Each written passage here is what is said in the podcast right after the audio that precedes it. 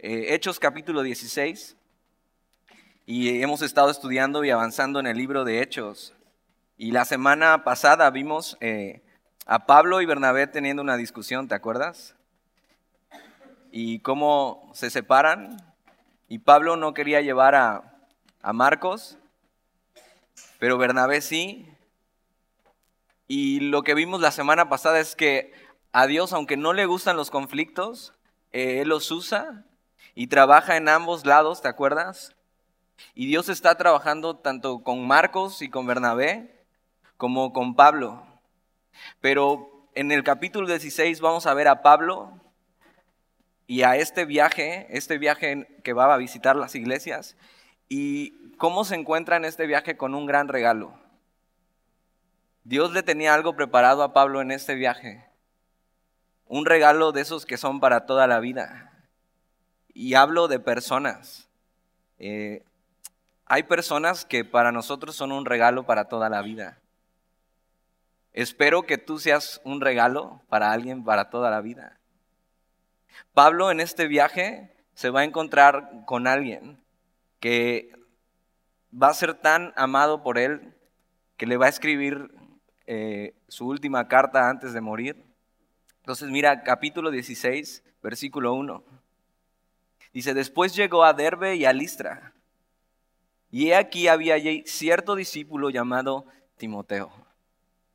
Entonces, Pablo va a Derbe y a Listra, que son ciudades que él ya visitó en la primera gira que salió con Bernabé.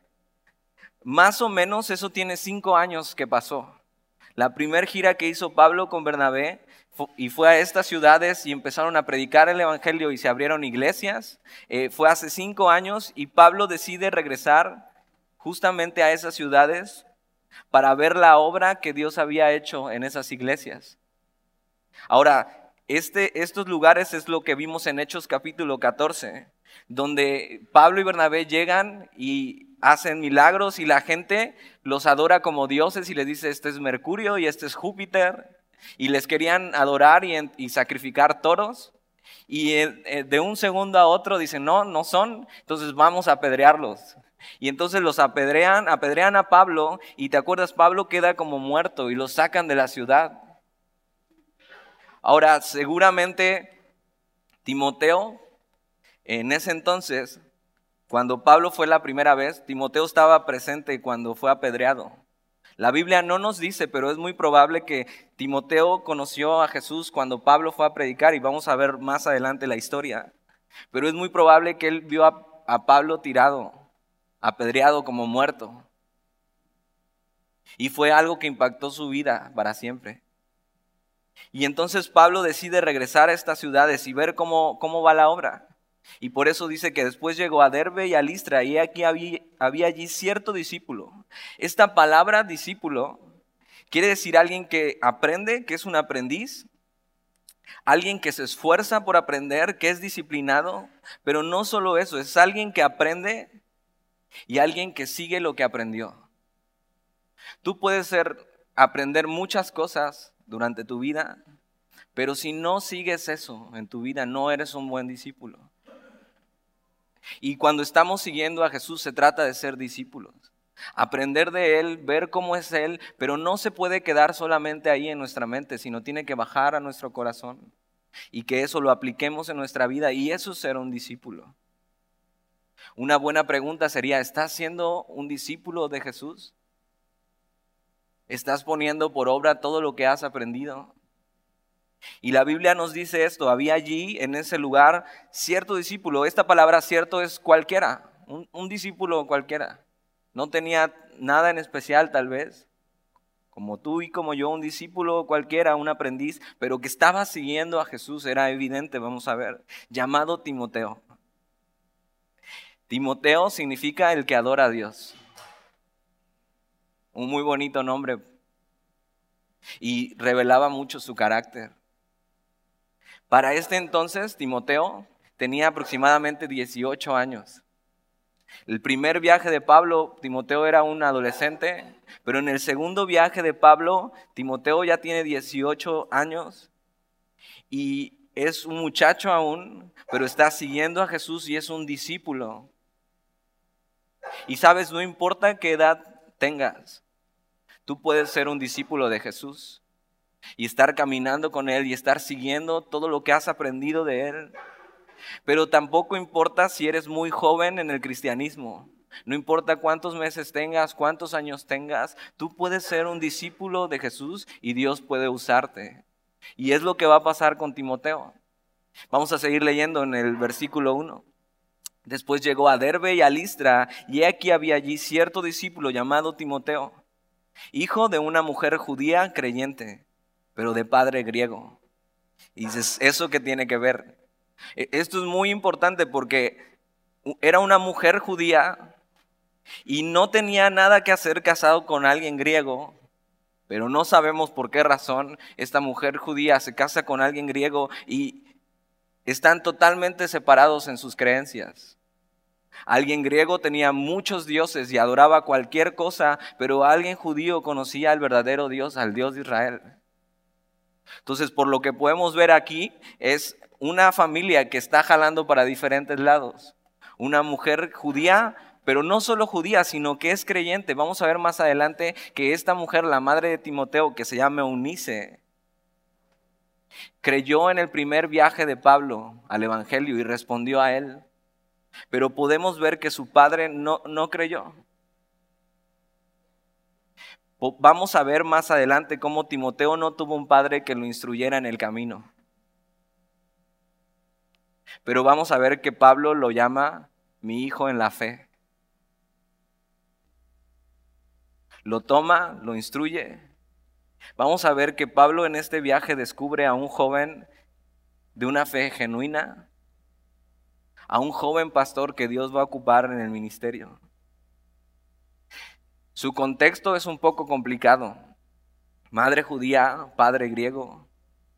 Pero no es un pero ni un pretexto para que Timoteo siga a Jesús. No es un pretexto la situación que hayas pasado o tu contexto en tu vida para seguir a Jesús.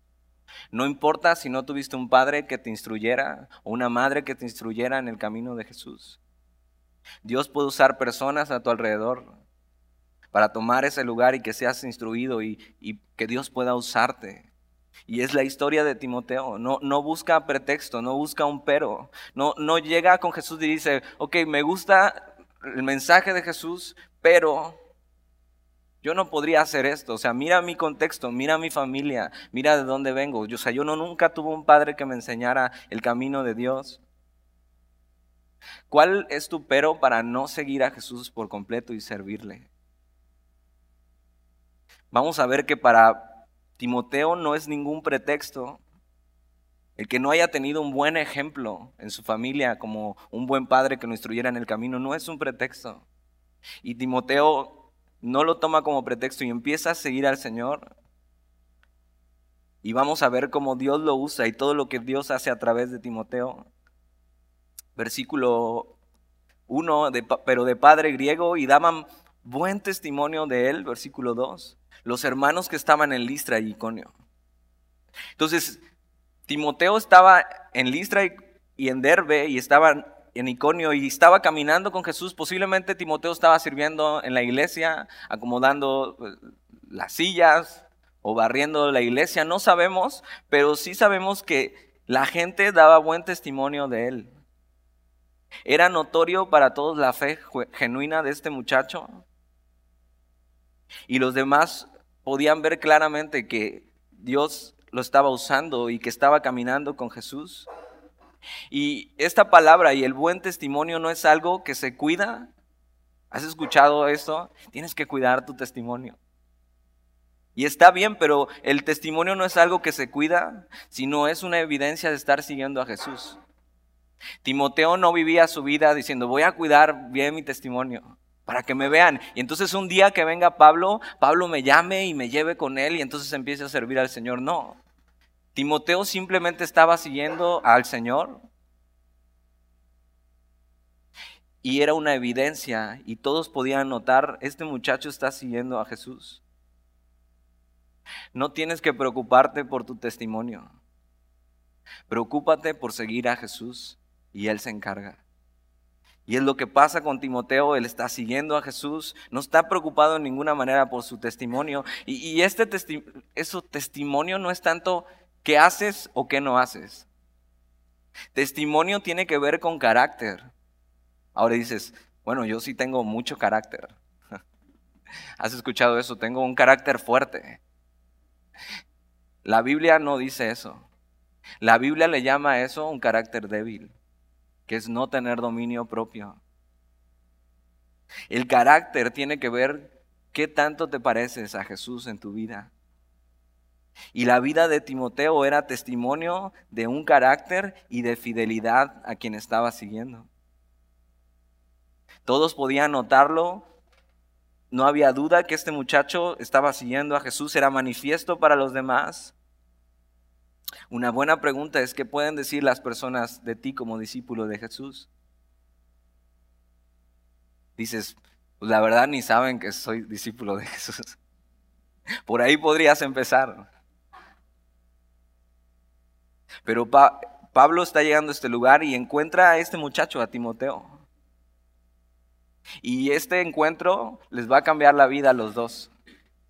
Pablo, por lo que sabemos, no estaba casado, no tenía hijos, pero estaba dedicando su vida a servir al Señor y se encuentra con este muchacho con un contexto complicado, con una madre judía creyente y un padre griego, que está caminando con el Señor y está siguiendo al Señor y, y todos pueden notar eso. Y este encuentro Dios lo va a usar para su gloria. Y va a usar a Pablo para ayudar a Timoteo y a Timoteo para ayudar a Pablo. Va a ser un encuentro que para los dos va a tener mucho sentido y mucho significado. cada uno va a ser un regalo muy importante en la vida del otro. Versículo 3. Dice, quiso Pablo que, este, que éste fuese con él. Y tomándole, le circuncidó por causa de los judíos que había en aquellos lugares, porque todos sabían que su padre era griego. Entonces, mira, si te acuerdas, y el contexto que hemos venido hablando desde el capítulo pasado, ah, hubo una pequeña discusión porque algunos judíos creyentes les decían a los gentiles que tenían que circuncidarse, que no solo era seguir a Jesús, sino que necesitaban algo más. Pero eh, hacen el concilio y en el concilio resuelven que no se necesita algo más más que creer en Jesús. Y su gracia es suficiente pero entonces Pablo toma a este muchacho, a Timoteo, y, lo toma, o sea, desea que vaya con él. Lo toma para disipularlo, lo toma para enseñarle, para que sirva al lado de él, lo toma como un compañero, como un compañero de vida, de ministerio. Y donde otros hubieran visto entonces este problema de su contexto, Pablo ve una gran oportunidad y cómo a pesar de su contexto familiar y ve su carácter, su fidelidad, lo toma como compañero y, y es una gran manera de elegir a alguien como compañero. Viendo su carácter, su fidelidad. Si estás joven y estás soltero, una buena manera de elegir a alguien no es eh, ni su belleza, sino es su carácter y su fidelidad a Dios.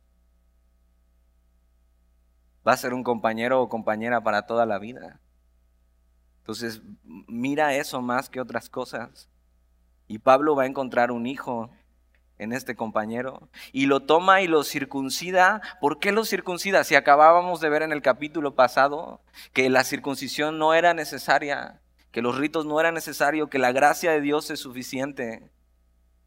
Lo toma porque, si te acuerdas, el modus de Pablo de enseñar era que primero iba a la sinagoga.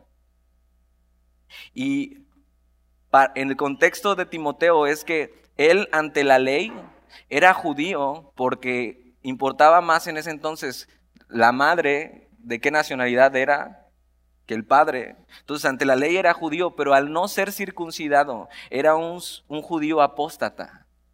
Entonces Pablo no iba a poder llevar a Timoteo y meterlo a la sinagoga y que Timoteo enseñara, porque los demás iban a descartar su enseñanza. Pero Pablo, guiado por el Espíritu, ve esto en Timoteo y, y Pablo hace esto por amor a los judíos. por amor a los judíos no creyentes, porque dice, este me sirve y no quiero que tenga ni un solo pretexto para que este muchacho pueda ser usado por Dios. No lo hace por el rito, lo hace por amor y por el Evangelio. Y es una buena manera de tomar decisiones tú y yo. Hacemos las cosas no porque nos sintamos que con eso agradamos más a Dios. Hacemos las cosas por amor a otros y por el Evangelio porque el Evangelio pueda llegar a más personas. Es lo que Pablo hace. Entonces, versículo 3, quiso Pablo que éste fuese con él y tomándole le circuncidó por causa de los judíos que había en aquellos lugares, porque todos sabían que su padre era griego. Versículo 4, y al pasar por las ciudades le, les entregaban las ordenanzas que habían acordado los apóstoles y los ancianos que estaban en Jerusalén para que las guardasen. Ahora vamos a poner pausa aquí en Hechos capítulo 16. Pon una pluma o un dedo ahí, vamos a regresar más adelante. Y vamos a Segunda de Timoteo capítulo 1. Y vamos a ver más acerca de Timoteo. Este es el primer encuentro que tienen y es cuando Pablo lo toma. Pero ¿qué pasa con Timoteo? Y si supieras que pronto vas a morir, ¿a quién le escribirías una carta? A, tus seres más queridos. Y vamos a ver segunda de Timoteo, la última carta que escribe Pedro. Pablo, perdón, ¿a quién crees que se la escribe? Sí, pues ahí dice segunda de Timoteo. Pero en esta carta, si tú lees primera de Timoteo, eh, que es una carta increíble, y segunda de Timoteo hay una diferencia muy marcada. En segunda de Timoteo hay una solemnidad muy especial. Pablo es, está en la cárcel en Roma, pronto será condenado y ejecutado. Y parece que Pablo ya sabía. Y hay una solemnidad y una urgencia en lo que escribe. Y mira, vamos a ver lo que le dice. Capítulo 1, versículo 1. Dice, Pablo, apóstol de Jesucristo, por la voluntad de Dios, según la promesa de, la vida que es en Cristo Jesús. Versículo 2. A Timoteo, amado hijo. Para este entonces han pasado ya muchos años y han convivido muchas historias. En el libro de Hechos y en las cartas de Pablo, Pablo menciona muchas veces a Timoteo. Han caminado juntos sirviendo al Señor. Y en todo este tiempo, Pablo ha encontrado en Timoteo un hijo. Y Timoteo, que no tuvo un padre que lo instruyera en las cosas de Dios, encontró en Pablo como un padre. Y al final de sus días, Pablo le escribe a su hijo amado. Y esta palabra amado es la palabra agapetos, que quiere decir un amor como el de Jesús. Un amor puro, un amor ágape. Un amor que no ve por sí mismo, que se entrega, que es sufrido. Un amor verdadero. Le dice a Timoteo, amado hijo. ¿Sabes? No importa el contexto de donde vengas. Dios tiene una familia espiritual para ti. A Timoteo, amado hijo, dice gracia, misericordia y paz de Dios Padre y de Jesucristo nuestro Señor. No solo es su hijo, sino es su compañero en este ministerio. Y tiene las últimas cosas que decirle antes de su partida. Pronto será ejecutado por Nerón, y las últimas palabras son para Timoteo, versículo 3. Mira lo que le dice. Doy gracias a Dios, al cual sirvo desde mis mayores, con limpia conciencia, de que sin cesar me acuerdo de ti en mis oraciones noche y día. Eso es lo que hace un padre por un hijo. Es, es, es lo mejor que puedes hacer por tus hijos. Sin cesar, orar por ellos noche y día. Pablo está en prisión y la está pasando mal, pero tiene tiempo para sin cesar acordarse de su hijo Timoteo y orar noche y día por él.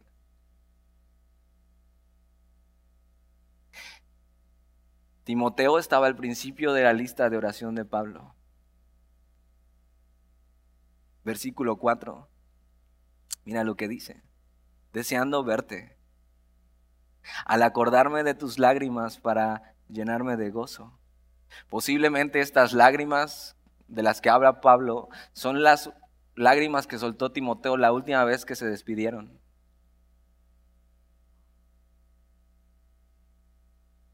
Y Pablo, el, deseo que tiene teniendo esta urgencia y, esta solemnidad en su carta es, es verle.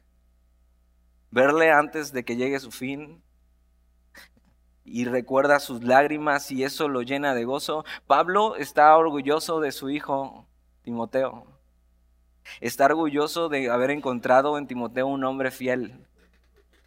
Un hombre fiel sobre todo a Dios y al ministerio. Por eso está lleno de gozo. Versículo 5. Trayendo a la memoria la fe no fingida que hay en ti, la cual habitó primero en tu abuela Loida y en tu madre Eunice, y estoy seguro que en ti también.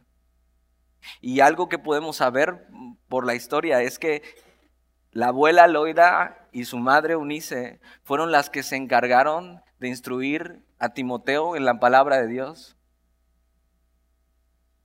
Y sabes, si, si eres madre y estás sola siguiendo a Jesús con tus hijos, no te rindas de estarlos instruyendo en el camino del Señor. Pero también si eres abuela y estás sola caminando y tienes a tus nietos, no te rindas de instruirlos en el camino del Señor. No, no te rindas de orar por ellos. Conozco tantas historias de mujeres que no se rindieron con sus hijos o con sus nietos. Y hoy esos nietos y esos hijos sirven al Señor. Timoteo me recuerda mucho a mi historia. Voy a tratar de no llorar. Pero desde chico recuerdo a mi madre instruyéndome en el camino del Señor, orando por mí todos los días, en mi peor momento, en mi, lugar más oscuro. Dices, ¿a poco tuviste? No sabes. y nunca se rindió. Y Dios tuvo misericordia. Entonces no te rindas con tus hijos, no te rindas con tus nietos, instruyelos en el camino del Señor, ora por ellos. Pablo se acuerda de esto, de la fe no fingida que hay en Timoteo, que primero habitó en su abuela Loida y luego en su madre Unice. Y dice, y estoy seguro que en ti también. Muéstrale a tus hijos y a tus nietos la fe no fingida una fe real, una fe auténtica en Jesús. Muéstrales cómo se ve seguir a Jesús. Que ellos quieran eso. Al final ellos tienen que decidir por su propia cuenta. Pero tú enséñales cómo se ve eso. Versículo 6. Dice, por lo cual te aconsejo que avives el fuego del don de Dios que está en ti por la imposición de mis manos. Pablo le dice a Timoteo, y empieza hablando con él, y, el consejo que le da en el versículo 6 es muy importante. Por la historia podemos saber que Timoteo era tal vez alguien muy tímido. Tal vez no era el mejor orador de todos, pero a Dios le servía para el ministerio. Y Pablo le dice, lo cual te aconsejo que avives el fuego del don de Dios que está en ti. Pablo lo está animando a no ser tímido y a usar los dones que Dios le ha dado para glorificarlo. Un buen padre hace eso con sus hijos. Lo anima a avivar el fuego de Dios que está en él. Lo anima a usar los dones que Dios le ha dado. Ve cómo Pablo no lo regaña por ser tímido sino lo anima. Dice, aviva el fuego del don de Dios que está en ti por la imposición de mis manos. Versículo 7. Porque no nos ha dado Dios espíritu de cobardía, sino de poder, de amor y de dominio propio. Le está diciendo, Timoteo, no seas cobarde. Recuerda, Dios no nos ha dado espíritu de cobardía, sino de poder, de amor y de dominio propio. Te dice, ánimo, hijo, aviva el fuego de Dios que está en ti. No seas cobarde, porque para seguir a Jesús se necesita ser valiente. Entonces recuerda que Dios nos ha dado poder, amor y dominio propio. Tú necesitas a alguien así a tu lado. Alguien que como Pablo te recuerde estas cosas y te anime. Alguien que te disipule y te enseñe lo que es seguir a Dios. Que te enseñe la palabra de Dios para que tu corazón arda por Jesús. Que cuando tengas miedo y cuando seas tímido, te anime y te recuerde las cosas que Jesús ha hecho por ti. Versículo 8. Por tanto, no te avergüences de dar testimonio de nuestro Señor, ni de mí preso suyo, sino participa de las aflicciones por el Evangelio según el poder de Dios. Pablo le dice a Timoteo, no te avergüences de dar testimonio de nuestro Señor, o sea, no te rindas, sino da testimonio del Señor. Y no solo eso, sino participa de sus aflicciones. No tengas miedo, Timoteo, las cosas se van a poner difíciles, pero no tengas miedo. Y Pablo está en la cárcel y lo está probando de primera mano. Las cosas se van a poner difíciles, pero no tengas miedo. Participa. Y algo que podemos aprender de Pablo es que las aflicciones las abraza. Y para él es un honor estar sufriendo por Jesús. Y le, aconseja lo mismo a su hijo. Participa de estas aflicciones, versículo 9. Versículo 8, por tanto, no te avergüences de dar testimonio de nuestro Señor, ni de mí preso suyo, sino participa de las aflicciones por el Evangelio, según el poder de Dios, que nos salvó y llamó con llamamiento santo, no conforme a nuestras obras, sino según el propósito suyo y la gracia que nos fue dada en Cristo Jesús antes de los tiempos de los siglos. Pablo le recuerda la razón por la que están haciendo todo esto. Timoteo, tú estás donde estás sirviendo al Señor y yo estoy donde estoy sirviendo al Señor preso suyo. Porque Él nos salvó en su gracia y nos llamó y el llamamiento que nos dio es algo santo, es algo sublime. ¿Y por qué nos llamó? No por nuestras obras, Timoteo recuerda, solo fue por su propósito, solo fue por su gracia. Una gracia que fue antes de los siglos y Él decidió dárnosla. Versículo 10. Pero ahora ha sido manifestada por la aparición de nuestro Salvador Jesucristo, el cual quitó la muerte y sacó a la luz la vida y la inmortalidad por el Evangelio, del cual yo fui constituido predicador, apóstol y maestro de los gentiles, por lo cual asimismo padezco esto, pero no me avergüenzo, porque yo sé a quién he creído y estoy seguro que es poderoso para guardar mi depósito para aquel día.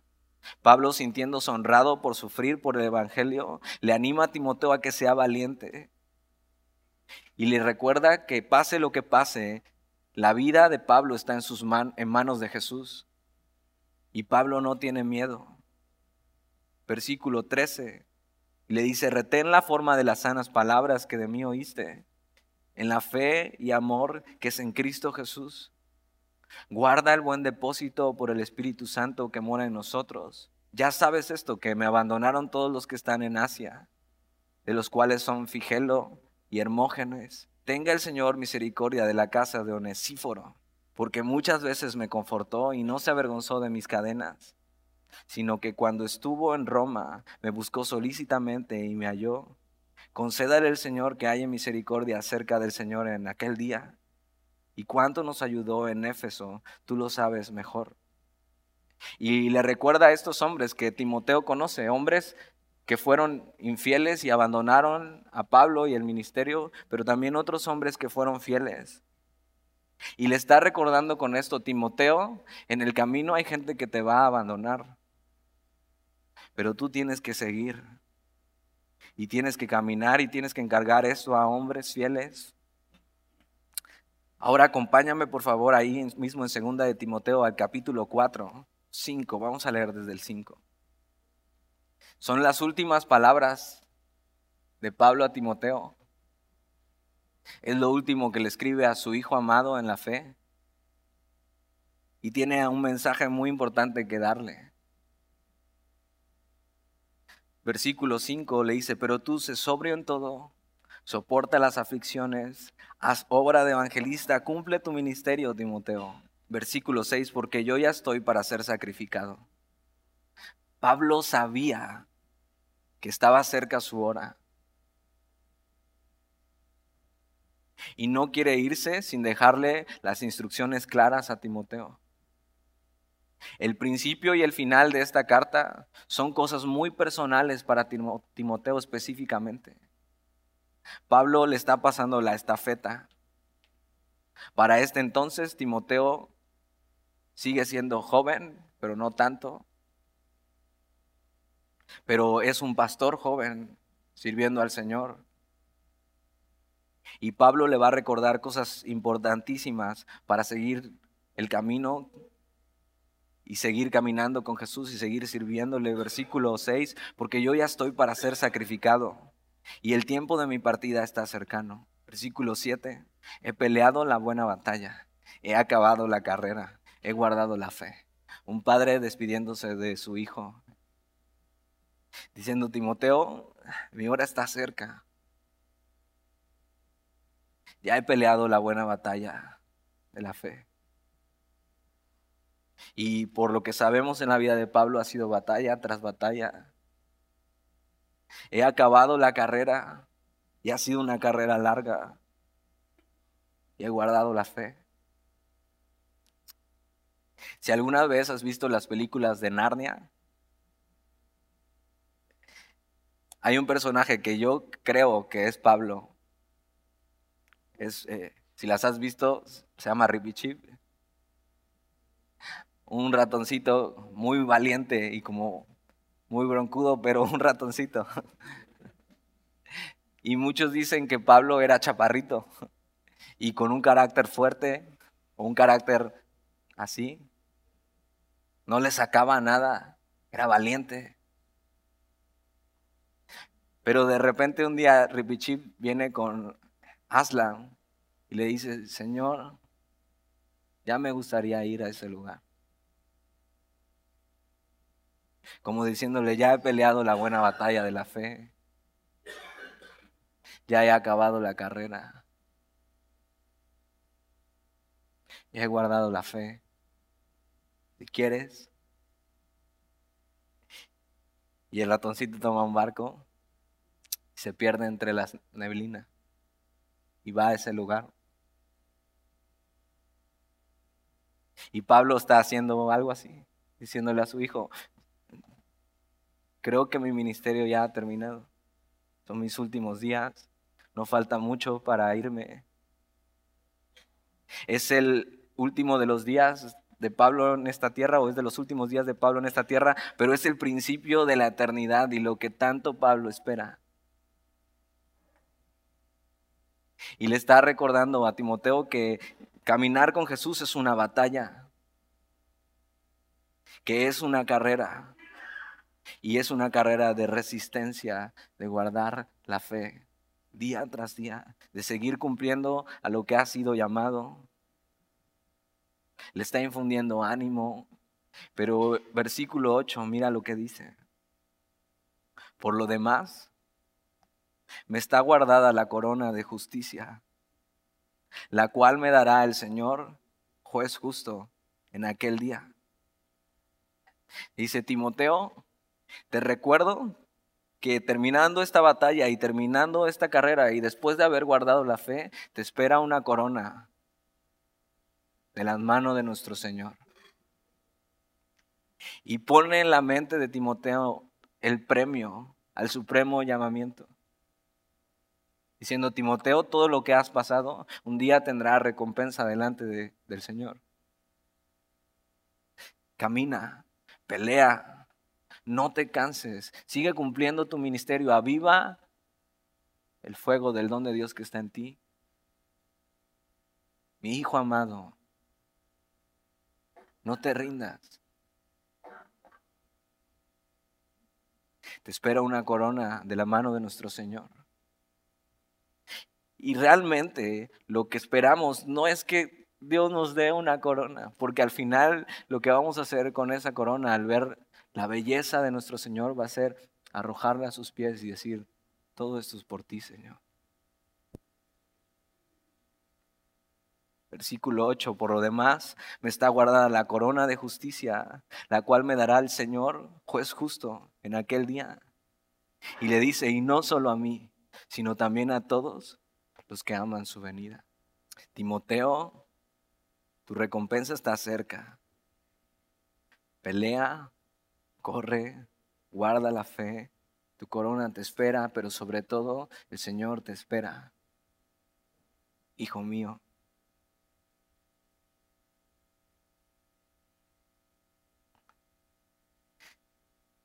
Debemos aprender a ser Timoteos y dejar que las personas nos tomen y nos amen y nos instruyan y nos disipulen.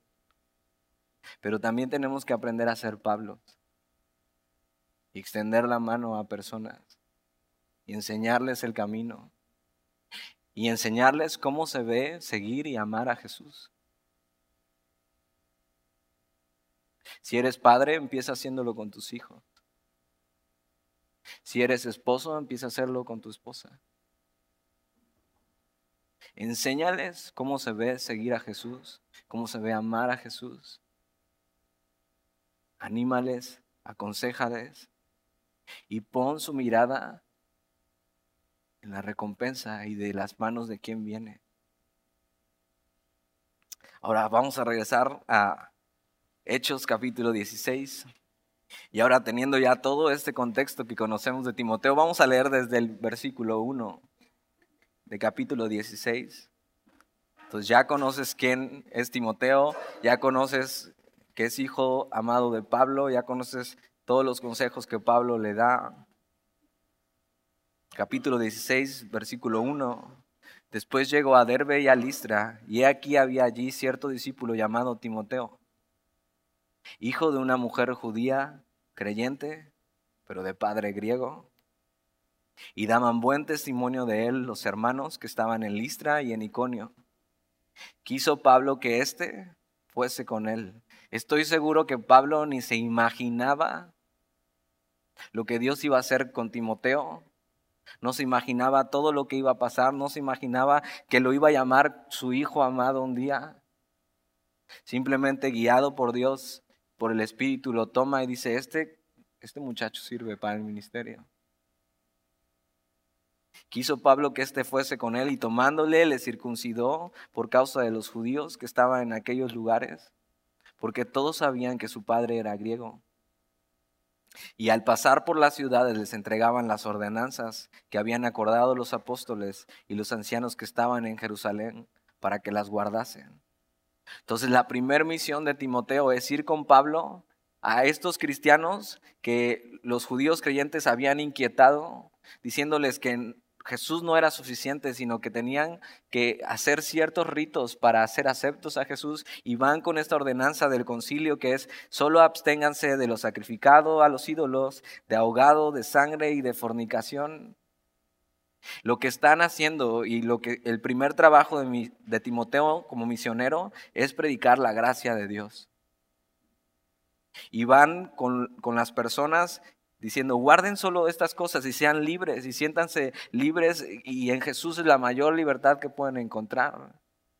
Es caminar por amor, por gracia, por fe.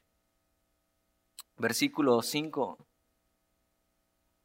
Así que las iglesias serán confirmadas en la fe y aumentaban en número cada día. Fíjate cómo el énfasis está en que las iglesias eran confirmadas en la fe. Esta palabra confirmado es ser fortalecido, ser afirmado, ser consolidado. Y nuestra, nuestro trabajo como iglesia es fortalecer a la iglesia en la fe. Y la fe viene por el oír la palabra de Dios. El trabajo de la iglesia es fortalecer a la gente por la palabra de Dios. Y dice entonces que aumentaban en número cada día. Ese trabajo no es de nosotros. Nuestro trabajo es predicar la palabra de Dios y que la iglesia sea confirmada en la fe, predicar la gracia de Dios, predicar que Jesús es suficiente. Y como resultado, y esta es obra totalmente de Dios y totalmente del Espíritu, es que la iglesia va a aumentar en número cada día. Si esto pasa, es total obra del Señor, no es por estrategia humana. Hay tantas iglesias hoy tratando de hacer el trabajo que hace Dios, que debería estar haciendo Dios, y no el trabajo que se les ha encargado, que es predicar la palabra y fortalecer a la gente en la fe.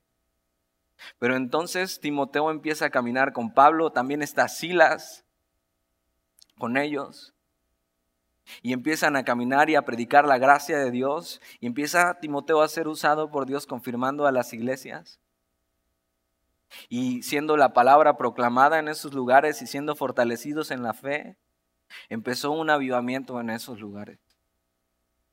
Y Timoteo vio desde el principio cómo se sirve al Señor. Y aprendió de Pablo cómo ser fiel.